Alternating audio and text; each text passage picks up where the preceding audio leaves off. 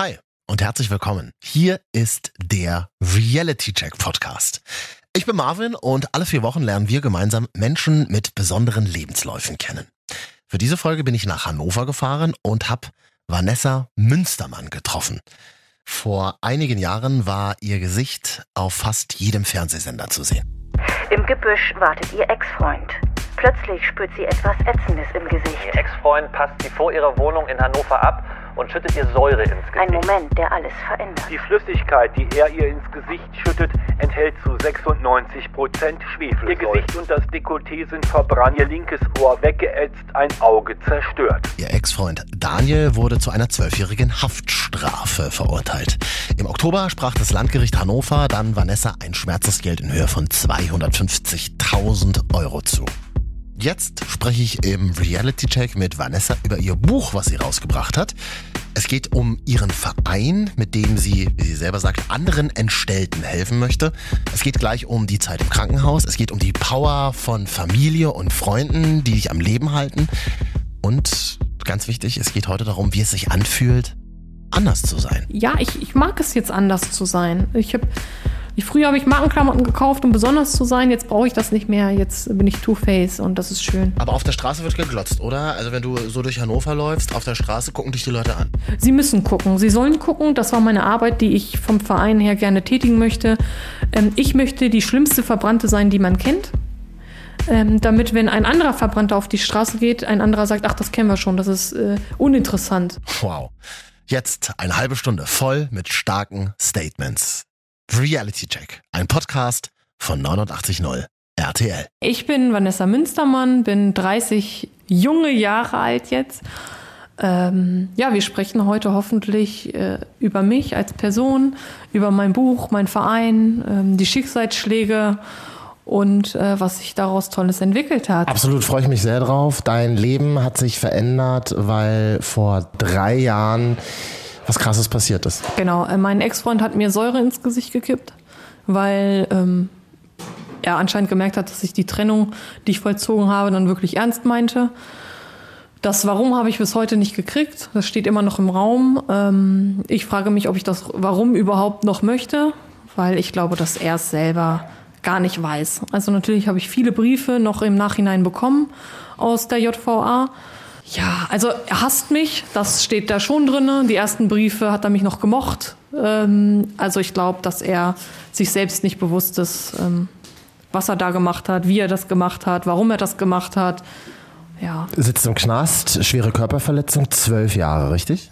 Richtig. Jetzt noch neun. Das ist doch aber so das allererste, was einem in den Kopf kommt, oder? Das Warum? Ja, ich habe mich das wirklich lange Zeit gefragt und ich habe ihm sogar einen Brief zurückgeschrieben weil ich gehofft habe, vielleicht die Antwort äh, zu bekommen, weil als ich bin halt aufgewacht und ich glaube, der erste Satz war, äh, ist er weg. Also, ne, und dann mein Papa meinte, ja, hier, guck mal, ähm, alles gut, er ist weggesperrt und er kann dir nichts mehr tun. Und dann halt auch warum. Und, ähm, und mein Vater fing dann halt an zu weinen und meinte, er wüsste es nicht. Also ich glaube, also seine Eltern wissen es auch nicht und meine auch nicht. Und ja, wie gesagt, ich glaube, er weiß es auch nicht. Wie man und ob man dieses, wie man dieses Warum loslassen kann, da können wir vielleicht später nochmal drüber reden, aber mich würde es interessieren, wie ist es passiert? Hast du den, hast du den Moment abgespeichert in dir? Geht das irgendwann weg? Verdrängt man das hoffentlich auch automatisch oder kannst du dich noch ganz genau daran erinnern, wie es damals passiert? Also ich kann mich ganz genau erinnern. Ähm, ich habe auch gehört, auch schon ähm, von den Ärzten, auch gerade in der MAH, dass es viele Betroffene gibt, die äh, wie eine Art Verlust ähm, haben an, den, an, der, an der Tat, vielleicht auch als Schutzmechanismus. Ich leider nicht. Ich habe, glaube ich, zwei Wochen nach der Tat immer wie so ein Déjà-vu gehabt. Das heißt, ich bin wirklich nachts fünfmal aufgewacht, weil ich diese Tat immer durchlebt habe nochmal. Äh, und immer an dem Punkt, wo er mir die Säure ins Gesicht gekippt hat und ich äh, geschrien habe, bin ich aufgewacht. Und ähm, das war wirklich super nervig. Und äh, da hat mich, ähm, äh, mein Fernseher war auf der Intensivstation kaputt und die haben mir ständig dieses verkackte Radio angemacht. Aber immer nur natürlich den tollsten Sender, den es gibt, 89.0 Und ihr habt damals ähm, dieses äh, Lied von EFF, die Stimme, hoch und runter gespielt. Und das ist mein Lied so. Sie haben mir damals schon das Radio angemacht, weil sie anscheinend ja schon wissen, dass Koma-Patienten ähm, nicht, also nicht immer ganz abgeschossen sind. Und das war ich auch nicht. Und dann immer dieses Lied. Und ich wach auf, und dann höre ich EFF die Stimme. Und ähm, ja, dann bin ich erwacht und habe auf die Uhr gestarrt, die immer so schön geklickert hat. Und du hast dieses Raum- und Zeitgefühl nicht mehr. Auf keinen Wegen durch das Leben, da kommen Kreuzungen und du stehst, du musst abwägen und überlegen, was du wählst und wofür du gehst. Wenn ich EFF die Stimme höre, das ist Koma. Ich war zwölf Tage im Koma. Ich hatte drei Tage Aufwachphase, nennt sich das, wo ich dann wirklich auch Berührung gespürt habe, Kälte. Ähm, ja klar, verbindet uns was. Äh, auch gar nicht zum Negativen, würde ich gar nicht so sehen. Natürlich ist die, ich sage wirklich, die Koma-Zeit ist das Schlimmste, was mir im Leben passieren konnte. Ähm, wenn man sich das so vorstellen darf, ähm, das ist, Entschuldigung, der, den Ausdruck, so Kellerkind-mäßig, sage ich immer. Ähm, wenn du im Keller ganz dunkel eingesperrt bist, ans Bett gefesselt, wie gesagt, du siehst nichts, du hörst nur, du riechst ähm, und wenn dich jemand anfasst oder bewegt, das merkst du, aber selber kannst du nicht reagieren. Und ähm, ja, und wie gesagt, ich höre nur und dann mit der, mit der, mit dieser, mit diesem Lied und dann auch darin bin ich in die Verarbeitung gegangen, ne? dass man auf die Stimme hören soll, dass man, ähm, sie hat es dir doch gesagt und du auch wenn es gut ist oder nicht gut, hör auf die Stimme, sie weiß, was richtig ist und somit kam dann so ein bisschen die Energie, ja, man, die Stimme hat recht und so. Ja, ganz Deutschland hat damals über Vanessa gesprochen. Hier zum Beispiel das Sat1 Frühstücksfernsehen. Es ist Montag, der 15. Februar 2016. Vanessa Münstermann geht wie jeden Morgen mit ihrem Hund aus dem Haus. Ihr Ex-Freund Daniel F. kennt diese Routine und lauert ihr im Dunkeln auf. In seiner Jackentasche hält er ein Glas mit Schwefelsäure bereit und kippt ihr das ätzende Gemisch ins Gesicht er hat dann schon erst durchs Gebüsch gegangen und ich hörte nur Vanessa, Vanessa und da habe ich schon, bin ich schon, habe ich schon abgekotzt. Ne? Hab ich schon hier, lass mich bitte in Ruhe und habe gelogen, habe gesagt, hier, ich habe eine einstweilige Verfügung gegen dich erwirkt und ich hörte nur, ich gehe sowieso ins Gefängnis und dann kam die Säure schon. Auf die Frage, ob ich Schmerz gespürt habe, nein, habe ich nicht. Zuerst dachte ich, es wäre dieser Adrenalinkick gewesen. Ich durfte mich aber danach mit meiner äh, Professorin noch mal in der MH äh, treffen die mir Rede und Antwort, ähm, ich weiß nicht, wie man das sagt. Also ich hatte so viele Fragen und sie hat sich wirklich die Zeit genommen. Und sie sagt, ähm, nein, konntest du auch nicht spüren, weil sie mir einen ganz tollen Vergleich genannt hat. Das ist wie, als wenn du ein Ei in die Pfanne haust äh, versuch das mal zu retten. Das war meine Haut. Ähm, die Eiweißstrukturen kitten und die Verbindungen, sie, sie schmelzen. Ich bin geschmolzen in dem Augenblick. Und ähm, weil vor Gericht war natürlich die Frage, was wäre passiert, wenn Daniel dich gerettet hätte, noch Wasser hinterhergekippt. Wie gesagt, mach das mit dem Versuch mit dem Ei. Das Ei trifft auf die Pfanne, auf die heiße Pfanne. Das war's. Da kannst du mit Wasser auch nichts mehr wettmachen. Das ist dem Morgen mit mir passiert. Aber wann hast du es das erste Mal im Krankenhaus realisiert? Wann bist du aufgewacht und wusstest, es ist was passiert? Schon im Koma. Also ich wusste schon, dass ich im Krankenhaus bin. Also äh, ganz dumm gesagt ist, ich dachte wirklich, ich komme ins Krankenhaus, die waschen mich und ich darf dann wieder meine Schicht antreten. Ich wollte noch arbeiten gehen. Ja, ich habe noch mit dem Anästhesisten, glaube ich, darüber diskutiert, dass sie mein Nasenpiercing drinnen lassen sollen. Also wirklich, ich war wirklich doof. Ne, ich wusste noch nicht mal, was ein Anästhesist ist. Und äh, jetzt sind es die besten Freunde natürlich. Und das sind so, ähm, ja, das ist, äh, wann habe ich Ich habe es erst in der Reha richtig ähm, gefühlt, weil im Krankenhaus wirst, ich hatte halt ähm, Hydromorphon, also äh, Morphin, Paladon, also jeder, der wirklich ähm, ein Schicksal zu tragen hat, der kennt diese Tabletten. Äh, ich war voll Junkie und äh, tut mir leid, ne, geilste Gefühl, was es gibt, so eine Morphinspritze. Ähm, ich habe immer gesagt, ich habe Schmerzen, wo ich gar keine hatte und das haben die dann spitz gekriegt und haben mir den Morphintropf genommen ist so ein bisschen, also ich, ich versuche ein bisschen auch manchmal darüber zu lachen.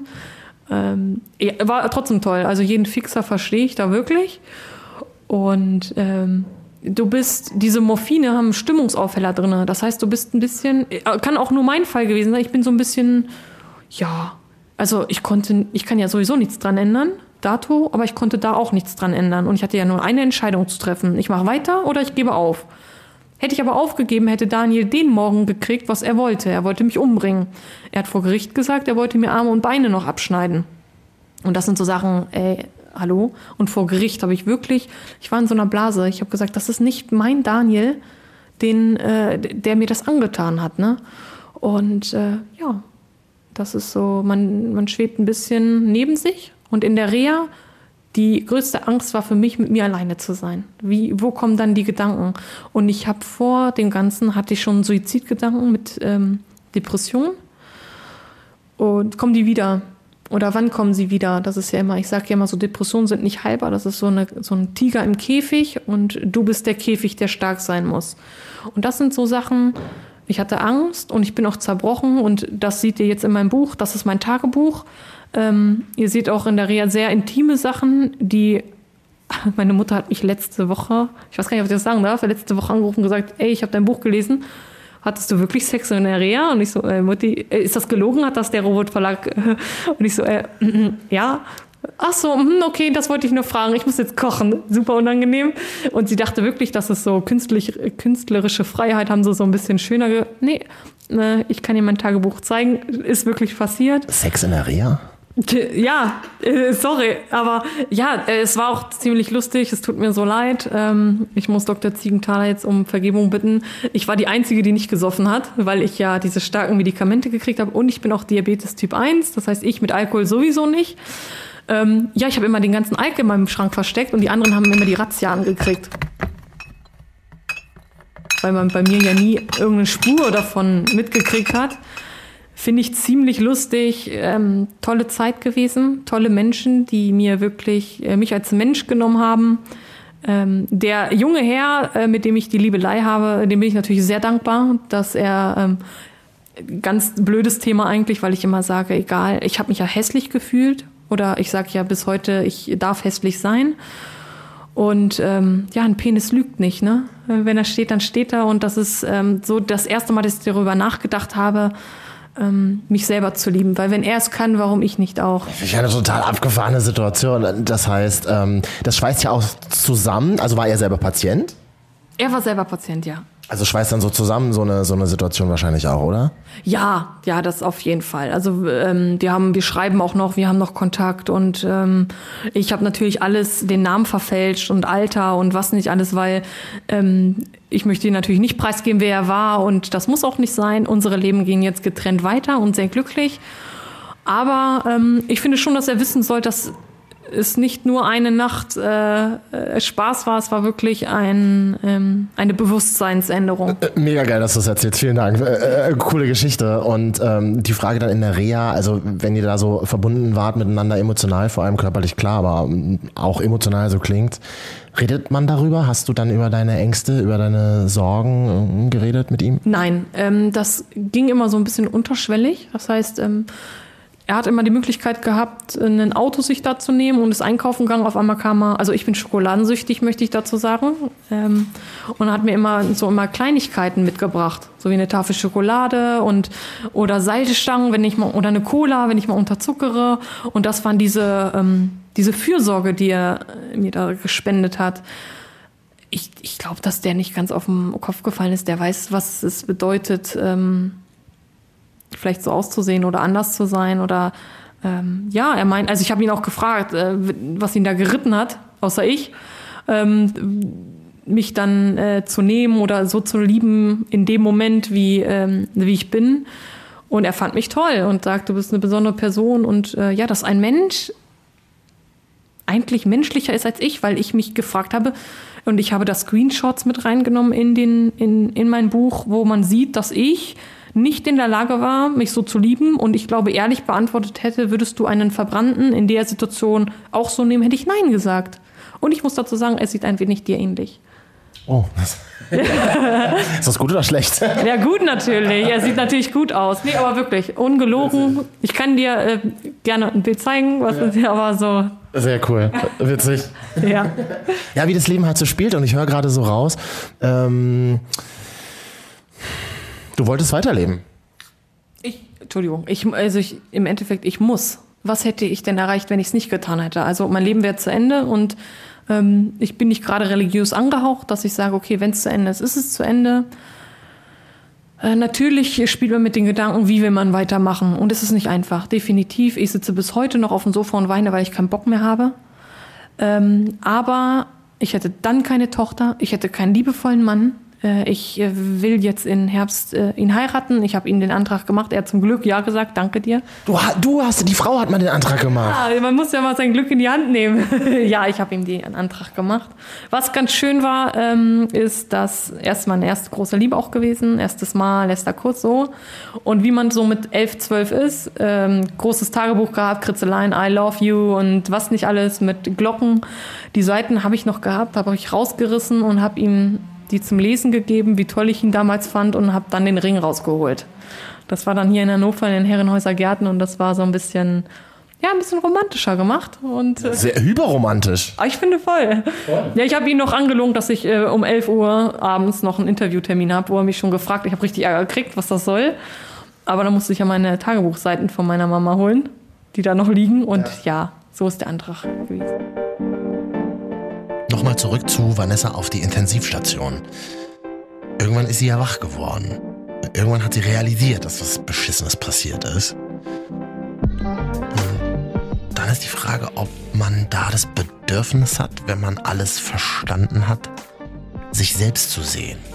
Also wolltest du dich damals selbst sehen? Wolltest du an deinem Körper sehen, was passiert ist? Klar, das war der Moment. Ähm, also meine, meine linke Hand, ich muss immer rechts oder links, äh, link ist ja auch verbrannt und da habe ich ja gemerkt, dass da schwarze Krusten drauf sind. Und dann konnte ich mir erahnen, wie ich im Gesicht aussehe.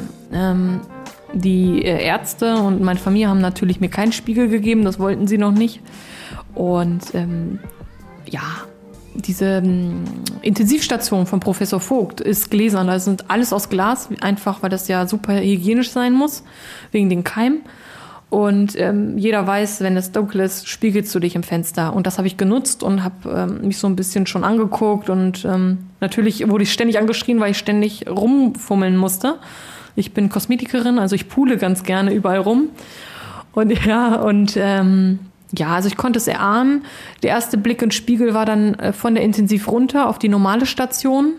In dem Zimmer, wo sie mich gesetzt haben, haben sie auch die Spiegel abgenommen um mich zu schützen. Ich bin einfach abgehauen auf eine andere Station und äh, habe mich dann angeguckt. Ich wollte aber alleine sein, weil ich, äh, du siehst dich zwar im Spiegel, äh, also in, im Fenster, aber das ist ja auch vage.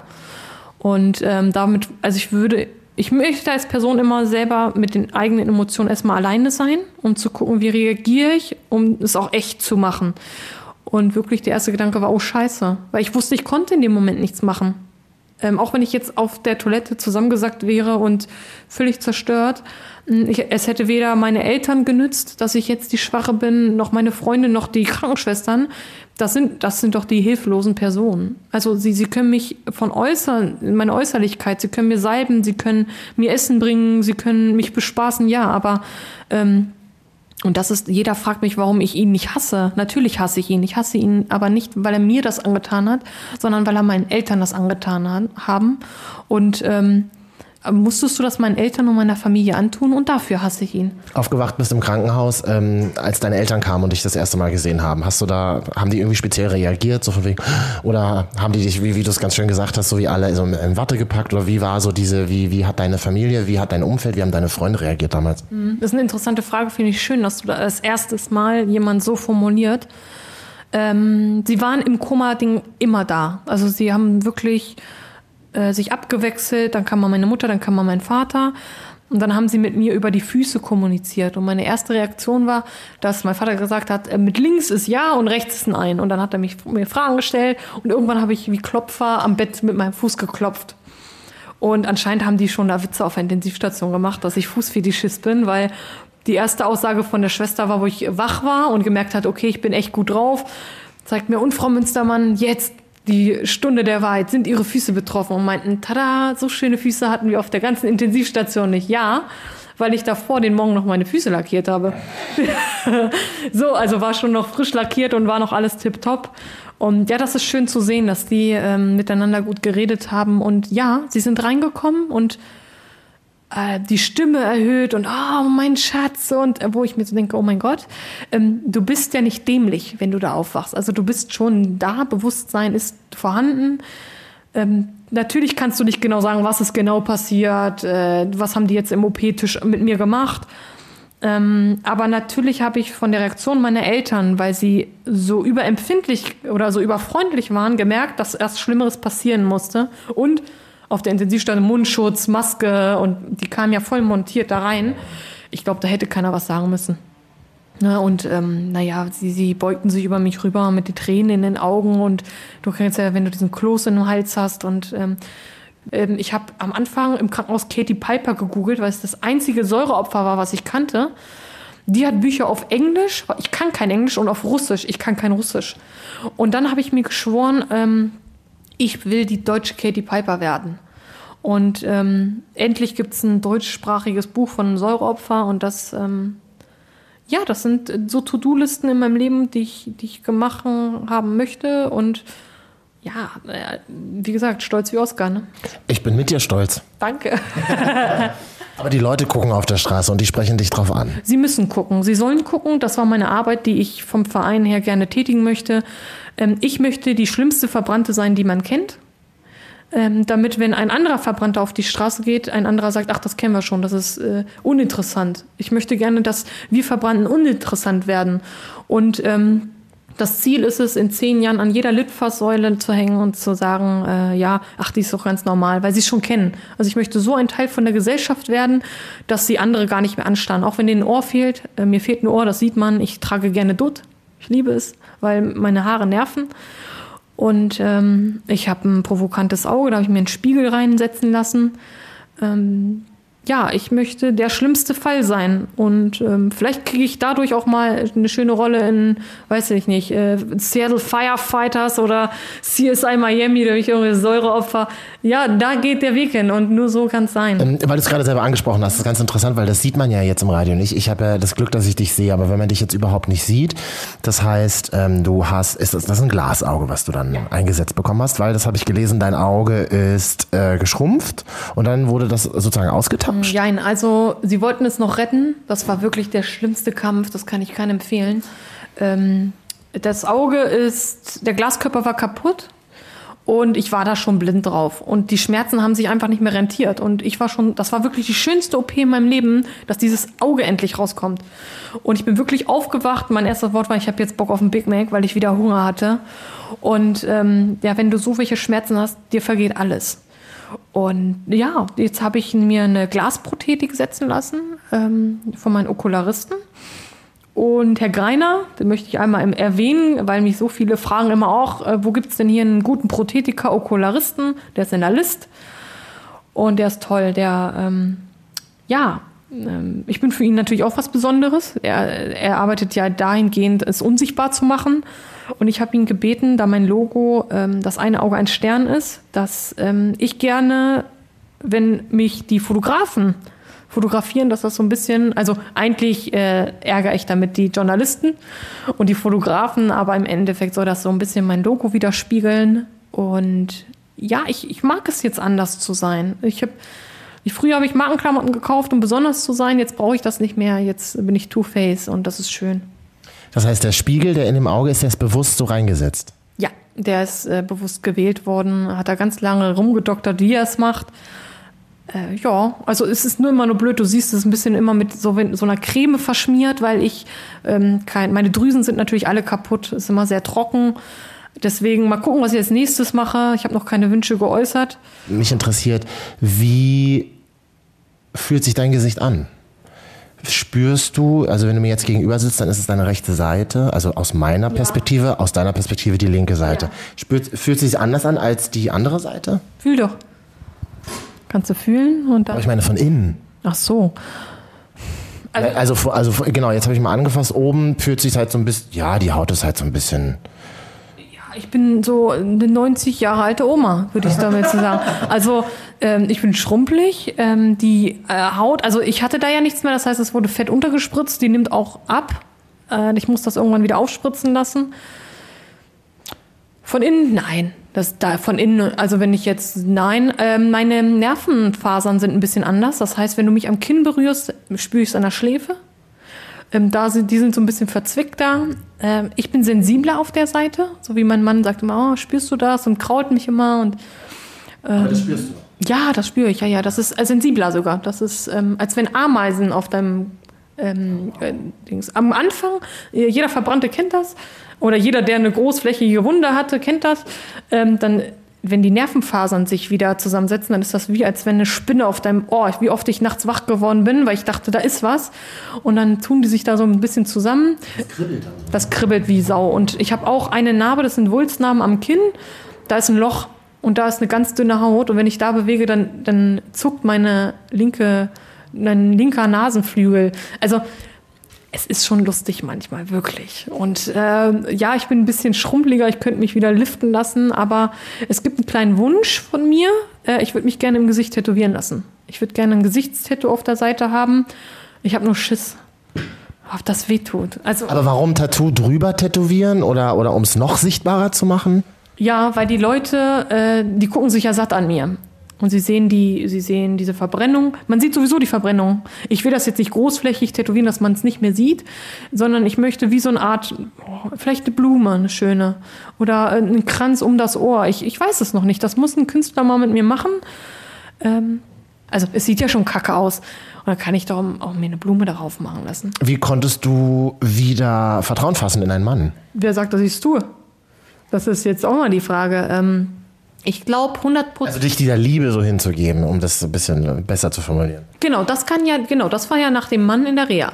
Das ist ja die Frage gewesen, wenn er mich lieben kann, warum kann ich es nicht tun? Das heißt, du musst zuerst in die Selbstliebe gehen. Ohne die Selbstliebe, die du hast, brauchst du gar keinen anderen Partner zu finden, weil du ihm Unrecht tust. Du gibst ihm die Bürde, dich zu lieben, obwohl du es selber nicht kannst. Und damit kann er dir nie gerecht werden. Du wirst in dieser Beziehung unglücklich. Ähm, ich musste erst in die Selbstliebe gehen. Ich habe mich selber geliebt und damit konnte ich ja, also damit verstehe ich ja, warum er mich lieben kann, weil ich kann mich ja selber lieben. So. Natürlich gibt es Tage, so wie vorgestern sagt er wortwörtlich zu mir, ich liebe auch deine zweite Haut. Ich gucke ihn eigentlich so, Alter, welche zweite Haut? Ich vergesse manchmal, dass ich so aussehe bei ihm. Und da, deswegen ist es mein Mann, weil ich es vergessen kann. Und ähm, natürlich war am Anfang, das sieht man auch im Buch, immer diese Angst, niemand könnte mich mehr lieben. Das war so, oh, so groß, ich bin wirklich fast daran zerbrochen. Ähm, was natürlich in, na, ich kann jetzt klug scheißern, ne? Jetzt habe ich eine Tochter und einen Mann. Ähm, so, ja, hier brauchst keine Angst haben. Ich glaube, ich hätte sie Angst wieder, wäre ich wieder betroffen, also neu betroffen. Aber du hast gar keine Zeit um eine neue Liebe. Also, du kümmere dich um diese Angst gar nicht, die ist noch gar nicht äh, da. Die ist, ist noch nicht an der Zeit. Bau du dich jetzt erstmal auf, dass du etwas anderes ähm, in deinem Leben Neues bewerkstelligen kannst und dann kannst du immer noch einen Partner suchen. Liebe ist ja auch platonisch und freundschaftlich. Gab es Freunde von dir, die nicht damit umgehen konnten mit, der, mit deiner Situation? Mm, nee, weil ich habe nur zwei Freunde. Ähm, ich habe einmal die liebe Arso und die Jamor und die anderen sind Bekanntschaften. Natürlich haben sich viele Bekanntschaften in Anführungszeichen abgewandt. Die, es gibt auch ganz viele, die sagen, oh, ich will dich unbedingt sehen und unterstützen. Die waren einmal da, die das sind Schaulustige. Die wollen einmal gucken, wie sieht, wie sieht die Fresse jetzt aus, Entschuldigung. Und dann sind sie weg. Von denen habe ich auch bis heute nichts mehr gehört.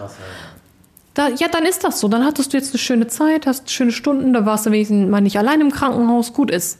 Aber diese beiden Personen, äh, Arso und Ayamo, haben Schichten übernommen. Ich wurde am Ohr operiert und Oh, das war die schlimmste OP wirklich. Und ähm, da habe ich wirklich nur im Bett gehangen und rumgestöhnt. Und die beiden waren links und rechts und haben meinen Fuß gekrault. Und das in abwechselnd. Ähm, und ich hatte so Durst. Als Verbrannter hast du am Anfang so Durst. Und äh, da mussten sie mir immer Honigmelone bringen. Weil ich war ja im Februar, ich glaube Mitte März, April, dann wurde es schon so warm. Oh, hatte ich immer Durst.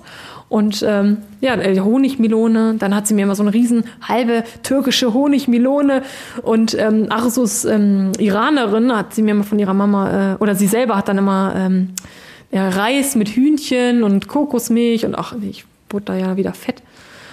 Ja, die haben immer gekocht für mich. Ja, also es ist schön. Es ist super. Sie haben sich super um mich gekümmert. Ne? Meine Schwester dann immer da, meine Eltern. Also Familie und Freunde sind wirklich das A und O. Deswegen, du hast keine Zeit, einen neuen Partner zu finden kümmere dich um die wesentlichen Dinge. Du wirst weniger Freunde haben, als dir lieb ist und mehr Freunde, als du dir überhaupt vorstellen kannst. So viel Zeit hast du gar nicht.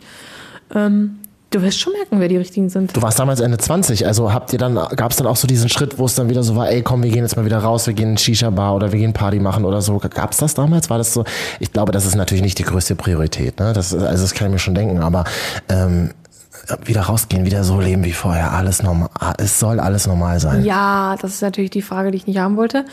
Ja, ich bin. Auch, Musst du auch nicht beantworten. Ach nee, ist eigentlich auch ganz lustig. Ich bin aus dem Krankenhaus abends immer ausgebüxt mit Jamo und dann sind wir zu Meckes gefahren. Also ich hatte Semi-Lust, mich zu verstecken. Natürlich, also ich rauche nicht, ich trinke nicht, ich gehe auch nicht in Diskos, ich bin relativ ruhig. Ähm, das Einzige, was wirklich auf der Strecke geblieben ist, Jamo und ich gucken immer Horrorfilme gerne zusammen, haben wir geliebt. Ich bin psychisch nicht mehr in der Lage, sie zu verarbeiten. Ähm, ich kann sie nicht mehr gucken. Ich bin traumatisiert einfach. Man merkt, ich kann Sachen nicht gut verarbeiten. Das, wie gesagt, an diesen Dingen merkt man's. Ja, so Sachen ausgeblieben wie diese Abenden. Oh, ich, okay, ich habe ein kleines Kind, aber so ja, das, das bleibt schon auf der Strecke. Das, das macht man nicht.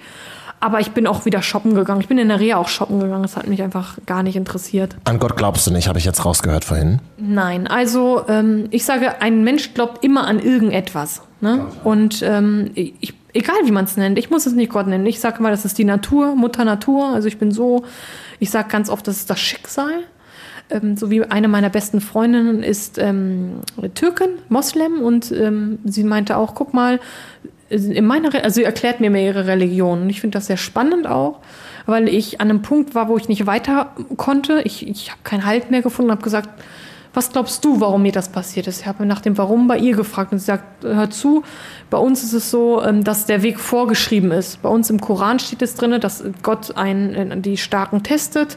Ähm, das ist ein Test, ähm, ich, wie gesagt, ich bin nicht auf den Kopf gefallen. Ich bin ja Realist an sich, sage ich immer. Die Religionen sind immer ganz schön geschrieben als Hoffnungsschimmer. Das, warum so etwas ist, ein, ein Leitweg, ein, eine Richtung. Ähm, und es ist ganz schön gewesen und das habe ich mir auch angeeignet äh, zu erzählen. Es hat immer einen Grund, warum dir da was passiert ist. Und ich frage mich, wäre ich vielleicht als Kosmetikerin wunderschön glücklich als heute? Wäre ich an meiner Suizid nicht dann, dann trotzdem gestorben? Hätte ich mich nicht selber umgebracht? Und das ist so, ich glaube es schon, dass es einen gewissen Grund hat. Natürlich psychologisch gesehen ähm, ist das auch wieder ein Anker, den ich rauswerfe, um nicht unterzugehen. Also du, merkst, wo die Reise hingeht. Ich bin schon so bewusst, dass ich weiß, wie ich mich selber verarsche, damit ich weitermache im Leben. Aber ähm, du musst es machen. Weil aufgeben ist keine Option. Dann kann ich gleich Daniel im Knast besuchen und sagen, hier. Finde ich interessant. Ich hatte mm, in einer, oder ich hatte in meiner Sendung eine Frau, die hat mit 20 einen Autounfall gehabt und äh, sitzt seitdem im Rollstuhl und hat mir gesagt, ganz ehrlich, es passiert nur den Starken. Das habe ich jetzt genau eins zu eins bei dir auch gerade gehört. Genau, aber weil man das denken muss. Du musst deinen Weg irgendwie, die Kurve irgendwie selber kriegen, weil sonst hast du keinen Bock mehr zu leben. Wozu? Gib mir den. Ich sag, also, in, als ich Depression hatte, war die erste Frage den, der Sinn des Lebens. Das ist immer so schön. Mhm. Äh, der Sinn des Lebens kann ich genau beantworten, ist es zu leben, Emotionen zu ähm, empfinden, ähm, um zu weinen, zu schreien, zu lachen. Äh, das ist alles nicht schlimm. Man darf auch mal hinfallen und wie oft ich wirklich in den Armen meines Mannes heule und er mich trotzdem so stark findet. Äh, deswegen leben wir. Wie oft ich im Garten liege und sage, es gibt nichts Schöneres im Leben. Toll, dass ich noch lebe. Das ist, und dann eine Stunde später, weil ich einen an der Membran kriege, räume ich den Geschirrspüler aus und heule, warum ich überhaupt noch lebe. Also dieses Wechselspiel. Ja, aber natürlich bin ich traumatisiert. Ich weiß auch, dass ich eigentlich psychologische Hilfe brauche. Es kann auch sein, dass ich in zehn Jahren in eine geschlossene sitze, weil ich mich eingeliefert habe. Das kann alles sein. Aber ich lebe jetzt. Ich möchte unbedingt zum Schluss noch über deinen Verein sprechen. Wie heißt der? Und da müssen wir unbedingt für Werbung machen. Ähm, wann hast du dich entschlossen, den Verein zu gründen? Was macht ihr? Wie kann man euch unterstützen? Ja, also mein Verein heißt Ausgezeichnet e.V. Ähm, den Namen hat meine Schwester gegeben. Wir haben so ein bisschen äh, rumgedeichselt. Der Verein ist entstanden auf der Intensivstation. Ähm, auf der, äh, die Intensivstation ist so aufgebaut, dass die ähm, Zimmer wie eine Schlange sind. Die sind nicht nebeneinander, sondern wie eine Schlange angereiht und da Sie sind gläsern, wie ich gerade gesagt habe, da ist äh, aber mit Vorhängen zugezogen und ein Doktor hat mal vergessen, die Vorhänge zuzumachen und dann habe ich gesehen, dass da ein kleines Mädchen liegt ein kleines Kind. Und auf einmal höre ich von der We Love Vanessa Kampagne, die meine Freunde damals gestartet haben, um Spenden für mich zu sammeln. Und dann habe ich, und ich bin ja gerade die mit den Depressionen, Suizidgedanken, sich minderwertig gefühlt. Und ähm, dann habe ich mich natürlich auch gefragt, womit habe ich das verdient? Ich bin doch die, die sich selber nicht wertschätzt. Und ähm, sie hat auf so einem Sandbett gelegen, weil sie komplett verbrannt war und hat auch keine Haare mehr gehabt. Ähm, und dann habe ich gedacht, wie geht's mit ihr weiter? Ich habe jetzt diese Spenden auf dem Konto und was hat sie? Warum bin ich es jetzt wert, dass die Leute, warum wollen die, dass ich lebe und sie nicht? Es weiß doch keiner von ihr. Und dann habe ich meiner Schwester gesagt, ich habe einen Wunsch, ich möchte äh, We Love Vanessa zurückgeben. Und habe dann, ja, dann kam sie, hey, ich habe eine tolle Idee, wir haben darüber gesprochen, ausgezeichnet. Und dann habe ich gesagt, alles klar, wenn ich von der Reha wieder zurückkomme, gründe ich einen Verein. Und somit ist ausgezeichnet entstanden, wegen dem kleinen Mädchen oder Jungen. Wie gesagt, ich kann, konnte ja nicht wissen, welches Geschlecht das ist. Ähm, und äh, ja, wenn du das hörst, man kann ja so ungefähr rechnen, 15.02. war ich auf der Intensivstation. Äh, ich bin für dich da, ich würde gerne dir helfen. Ne? Also sie ist der Grund, warum ich das gegründet habe. Er oder er. Und ja, wir spenden, wir brauchen die Spenden für Hilfspakete. Hm, so eine Narbencreme ist so verdammt teuer. Ähm, wir, kleine Kinder betreuen wir mit Spezialölen, die von 40 Milliliter 140 Euro kosten. Und ähm, eine Narbencreme kostet an die von 80 bis ähm, 5, also von 50 bis 80 Euro. Da haben wir Kooperation mit den Firmen und dafür brauchen wir die Spenden. Und ähm, Buddha bei der Fische, der Steuerberater will auch Geld. Ähm, dann drucken wir Flyer, also die ganze Hickhack drumherum natürlich auch ähm, ja, da geht, da geht die Kohle drauf. Wer deinen Verein kennenlernen möchte und unterstützen will und kann, der googelt jetzt einfach mal. Und zwar ausgezeichnet e.V. Und da steht's, du hast es geschrieben, ich bin Vanessa Münstermann, ich bin entstellt und mit meinem Verein wollen wir anderen Entstellten helfen.